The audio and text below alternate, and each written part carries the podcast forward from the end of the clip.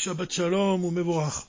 Donc ce Shabbat, c'est le jour de Yutet Kislev, Rosh Hashanah de la et le Dvar Malchut du Rabbi est très intéressant, puisque le Rabbi introduit un sujet, toujours ce sujet du trajet de la Lune par rapport au Soleil, qui est très expressif, qui, qui possède un contenu très profond. Et en fait, on pourrait introduire ce sujet justement par, cet enseignement que le rabbi nous a donné dans le Dvar Malchut sur le, le Morem la semaine dernière quand il a expliqué qu'un sadique de l'envergure de, de la Morem sa vie spirituelle se reflète dans sa vie matérielle. C'est-à-dire que sa vie matérielle est le prolongement de sa spiritualité. C'est-à-dire c'est vraiment le reflet de son esprit on le trouve dans la matière elle-même, dans la vie matérielle du tzaddik. Et en fait, ce principe-là, il s'applique aussi à l'univers tout entier, puisque dans le Dvar Malchut, le Rabbi, explique que le ciel lui-même, quand on regarde la, la, lune dans le ciel, qui évolue dans le ciel, en fait, ça cache un contenu profond, un contenu spirituel. C'est-à-dire que ce qu'on voit physiquement, spirituellement, ça a une explication. C'est-à-dire que le spirituel, il se reflète dans le trajet de la Lune par rapport au Soleil. Alors on doit commencer par comprendre que au début de la création, la Lune, avec un certain orgueil, elle a demandé à être aussi grande que le, le Soleil. Et le, le Hachem l'a, a rapetit sa taille, c'est-à-dire qu'elle est devenue petite. Et donc le fait que la diminution de la Lune, elle a provoqué qu'il y avait moins de lumière dans le monde, et le fait qu'il y ait moins de lumière dans le monde, ça a provoqué le péché. Donc comment on répare le, péché, et en fait c'est surtout un péché qui est lié à l'orgueil, c'est justement en se purifiant soi-même et en purifiant ce monde matériel. Et quand on parviendra à faire vraiment tout ce qui est en notre pouvoir pour nous purifier nous-mêmes et pour purifier ce monde, alors Hachem, il va achever le travail et il va effacer l'esprit d'impureté de la terre. Et à ce moment-là, la taille de la lune va grandir. C'est-à-dire qu'elle va retrouver sa taille originelle. Mais à présent que les purifications ne sont pas terminées, donc on voit que la lune elle-même, elle diminue elle, se rapproche du soleil et quand elle se rapproche du soleil, elle diminue dans le ciel. Et ensuite, elle, quand elle s'éloigne du soleil, elle grandit peu à peu. Donc on voit qu'en fait, ce processus-là, physique, il exprime en fait notre travail de purifier le monde et de nous purifier nous-mêmes. Et le rabbi explique un principe, il dit que quand la lune se rapproche du soleil, en réalité, elle se rapproche de quelque chose qui est plus élevé encore que le soleil. Et ce qui est plus élevé encore que le soleil, c'est l'essence elle-même, l'essence divine. Ça veut dire que plus la lune se rapproche de l'essence, plus sa lumière diminue dans le ciel. Et donc là, on doit comprendre un premier principe qui est fondamental, c'est de comprendre que la lumière elle-même, elle est inférieure au dévoilement de l'essence divine. La lumière, ce n'est qu'un reflet de l'essence. Mais lorsque l'essence se dévoile, en fait, la lumière disparaît. Pour quelle raison? Parce que lorsque l'essence se dévoile, apparaît l'obscurité. Pour quelle raison nous voyons de l'obscurité? C'est parce que nous sommes incapables de recevoir le dévoilement de l'essence. Et à partir de ce moment-là, ce qui se dévoile à nos yeux, c'est de l'obscurité, puisqu'on n'a pas le kélil, on n'a pas le réceptacle pour recevoir ce dévoilement supérieur.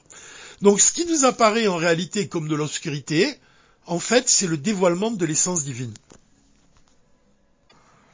On pourrait peut-être ici, vraiment, c'est vraiment sous la forme d'un ridouche, expliquer ce phénomène à partir de l'exemple du rabbi lui-même. Tout le monde est d'accord pour dire que le rabbi, c'est impossible de percevoir ce qu'il est véritablement. C'est-à-dire que ce qu'on reçoit du rabbi, c'est un simple reflet de son essence. Mais l'essence du rabbi, elle nous est imperceptible en fait, on a même dit au sujet de la rabbinite que grâce à elle, le rabbi est devenu officiellement rabbi de Lubavitch. Donc on voit que finalement la rabbinite, elle, elle exprime, elle représente elle-même le dévoilement de l'essence. C'est grâce à elle que l'essence a pu se dévoiler à travers la personne du rabbi. Et pourtant, on voit que la rabbinite, elle, demeure très discrète. Personne ne la voit, personne ne discute vraiment avec elle, ou en fait c'est très rare. Et c'est, elle nous apparaît finalement, sa, présence, elle est imperceptible. Elle est, on pourrait parler même d'une certaine obscurité. Mais en fait, ce qui nous apparaît comme de l'obscurité, comme un silence, finalement, c'est le dévoilement de l'essence elle-même. Et de la même façon quand on regarde la lune qui se rapproche du soleil, qui se rapproche de l'essence divine et qui disparaît peu à peu dans le ciel, le rabbi vient nous dire que c'est le dévoilement de l'essence divine, donc c'est comparable un peu à la rabbinite elle-même.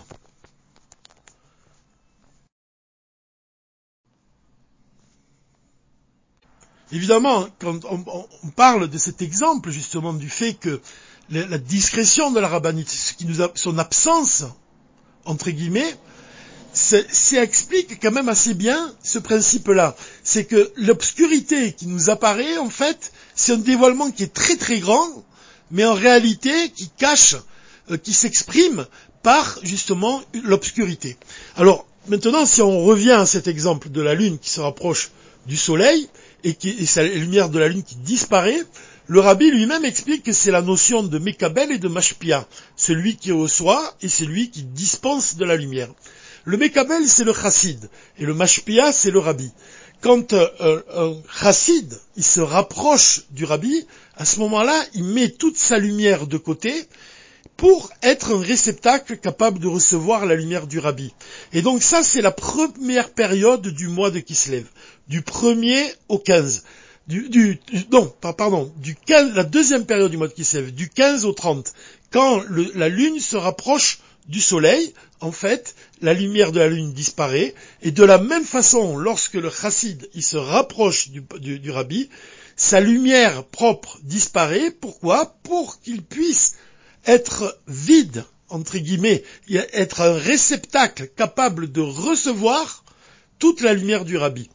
Et donc à ce moment-là, c'est la yéchidoute, c'est quand la, lune se trouve face au soleil et qu'elle est invisible dans le ciel. En fait, le chassid qui est invisible, c'est le plus haut niveau qu'il peut atteindre, puisque c'est un niveau où il fait le vide en lui-même, où il met toutes ses connaissances de côté, où il met toute sa volonté de côté, où il est totalement soumis au rabbi et qui devient véritablement à ce moment-là un réceptacle capable de recevoir les instructions du rabbi.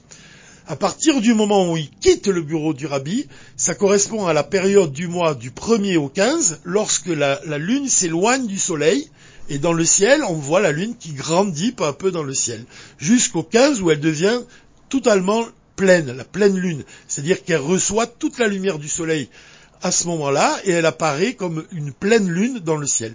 Cette période-là, correspond au moment où le chassid, qui a emmagasiné toute la lumière quand il était en Yechidout avec le rabbi, s'éloigne du bureau du rabbi pour rejoindre l'endroit de sa mission et il commence à éclairer peu à peu de plus en plus jusqu'à devenir la pleine lune, jusqu'à vraiment donner toute la lumière qu'il a reçue. Donc, et ça c'est le jour du 15. C'est pour ça que le jour du 15, c'est un jour qui est très important dans le calendrier juif, c'est le soir de Sukkot, c'est le soir de Pessah, c'est le moment où toute l'assemblée d'Israël qui est comparée à la lune reçoit la lumière de, Dieu, la lumière qui est comparée à la lumière du soleil, et donc la lune apparaît à ce moment-là pleine dans le ciel. Mais on doit comprendre ici, et c'est ça un point qui est très important, c'est que en fait les deux périodes sont très importantes. L'une période dépend de l'autre. C'est-à-dire que la période où le chassid il se rapproche du rabbi, en fait, c'est de cette période-là va dépendre tout ce qu'il va donner ensuite à l'extérieur. C'est-à-dire que ce moment de soumission, plus il se rapproche du rabbi, ça évoque le travail qu'il accomplit sur lui-même, vraiment un travail de purification de lui-même, un travail de purifier le monde extérieur, vraiment de, se soumettre à la volonté du rabbi.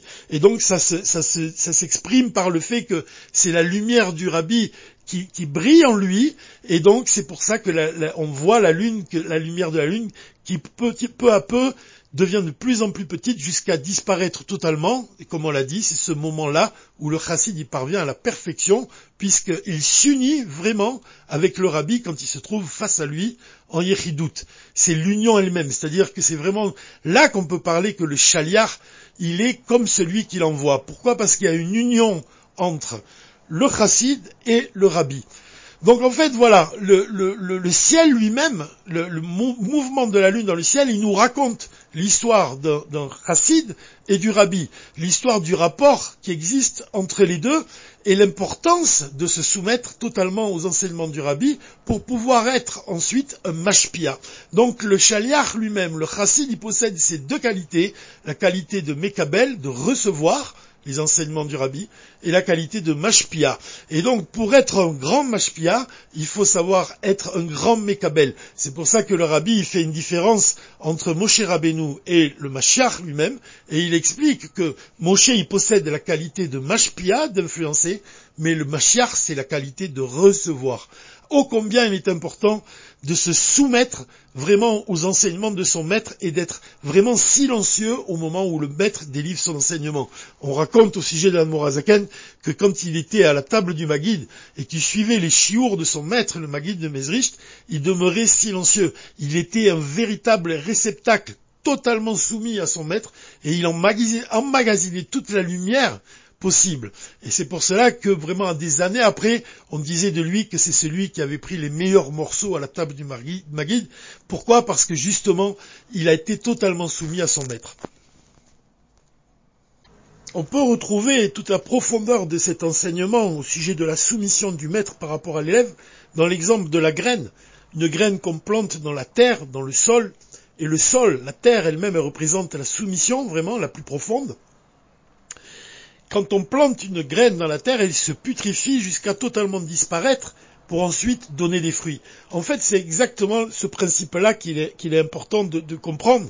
Le fait que la graine se putréfie, ça veut dire et qui finit par disparaître vraiment dans la terre, ça évoque justement ce trajet du chassid quand il se rend chez le rabbi et qui met de côté toute sa lumière. Comme on dit que pour étudier le Talmud de Yerushalmi, on doit d'abord oublier pour étudier le Talmud de Babi, il faut oublier d'abord tout le Talmud de Yerushalmi. C'est-à-dire mettre de côté ses propres connaissances pour vraiment avoir un esprit chaque fois nouveau, un ridouche, faire de son, de son esprit un réceptacle capable de recevoir une chose vraiment qu'on n'a jamais reçue. Et c'est de cette manière-là qu'on peut parvenir vraiment à retenir des choses, à, à comprendre et à intérioriser vraiment de manière profonde les enseignements du rabbi. Peut-être pour finir, je, vais vous raconter une histoire qui m'est arrivée pendant un de mes voyages, quand je me suis rendu à, à pour euh, le Cave Tevet, donc le jour de la, la de la Mourazaken. Je me souviens être arrivé à Ditch, donc vraiment m'être préparé comme j'ai pu pour vraiment arriver auprès du du Rabbi, de l'Anmorazaken, et en, étant vraiment un réceptacle capable de recevoir vraiment la lumière de l'Anmorazaken je me souviens donc être arrivé au milieu de la nuit avec tous les tous les qui étaient, faisaient partie de ce voyage, et quand je suis descendu dans, le Hoel et que je me suis approché vraiment du, tombeau de la Morazaken, j'avais comme ça un, sentiment d'échec. Je, je ressentais vraiment quelque chose qui, qui ressemblait pas justement à ce que j'imaginais. Et donc je me suis dit c'était que j'avais raté mon voyage, et donc je suis sorti de l'endroit et je suis en fait remonté un peu plus haut à la synagogue et je me suis assis et j'ai bu un café comme ça, j'étais donc très fatigué et je me suis dit je vais retourner un peu plus tard, je vais prendre un peu de force, peut-être que j'ai eu ce sentiment à cause de la fatigue uniquement. Donc après quelques minutes de repos, après avoir bu un café, je suis redescendu à l'endroit du tombeau et j'ai commencé à lire Maan et Lachon et au moment où j'ai allumé les, bougies, parce qu'il y a un moment donc dans cette prière où on allume des, bougies, j'ai commencé à éclater en sanglots vraiment de manière euh, tout à fait euh, exceptionnelle, quoi. Vraiment de manière euh, pas ordinaire du tout, quoi. J'ai commencé à vraiment à pleurer toutes les larmes de mon corps d'un seul coup, quoi.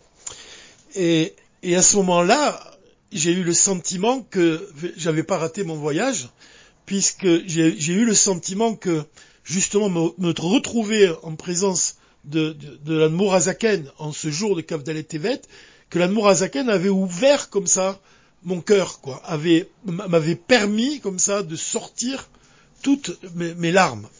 Donc je sentais vraiment que ce moment-là, il, dépendait, pas de moi, que c'était vraiment une bénédiction d'Hachem et de l'Admorazaken qui m'a, qui m'a, qui m'ont vraiment ouvert l'esprit et ouvert la porte des larmes, ouvert la porte de la Teshuvah. Donc, en fait, ce, sentiment que j'ai eu, c'est un sentiment parmi des, milliards de, sentiments que chacun peut ressentir au moment où il, se trouve, donc en présence d'un tzaddik, au moment de sa iloula. Et, et en fait, ce moment-là, c'est un moment de yéridoute. C'est un moment où on est comme avec, en entretien privé avec, avec le rabbi. C'est un moment privilégié et en fait, chacun vit ce moment de manière différente. Mais en fait, quand on, regarde le départ, le début du Tanya et que l'Admorazaken parle de l'âme qui descend dans le corps et l'âme qui promet à Dieu d'être un sadique et de ne pas être, pas être un rachat.